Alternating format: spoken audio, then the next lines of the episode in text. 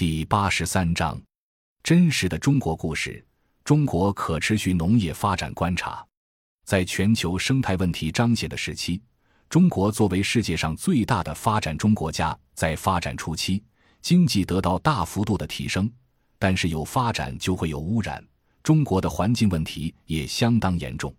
二十世纪八十年代，西方绿色运动开始引入中国之时，便得到了中国学者的关注。到二十世纪九十年代开始被广泛接受和认可，中国人民也开始采取各种政策措施解决生态环境问题。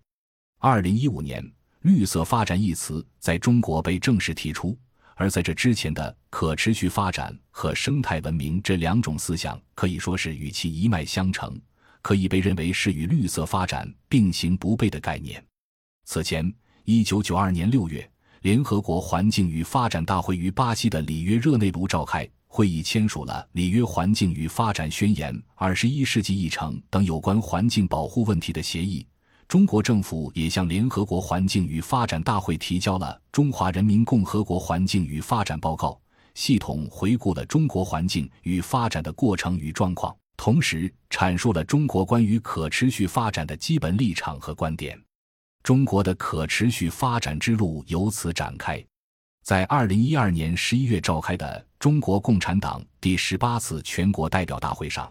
生态文明被写入大会报告。生态文明作为一个理想目标，指引着我国政府做了大量的实践工作。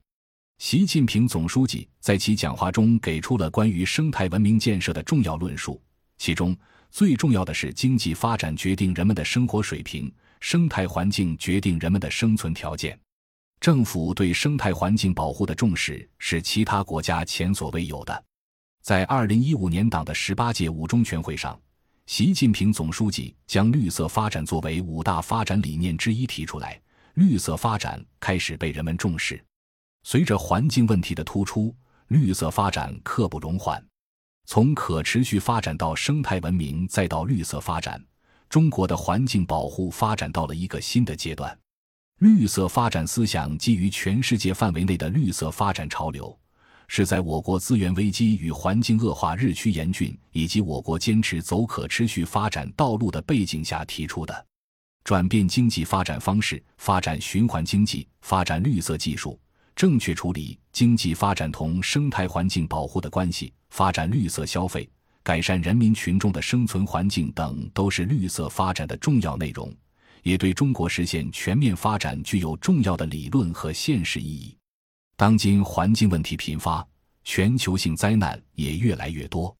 全球环境变暖、温室效应、沙尘暴、水土流失、酸雨等问题，使人们更加重视保护人类赖以生存的环境。在全球生态危机的背景下。绿色发展理念应运而生，指导着我们朝着人与环境共赢的方向发展。感谢您的收听，本集已经播讲完毕。喜欢请订阅专辑，关注主播主页，更多精彩内容等着你。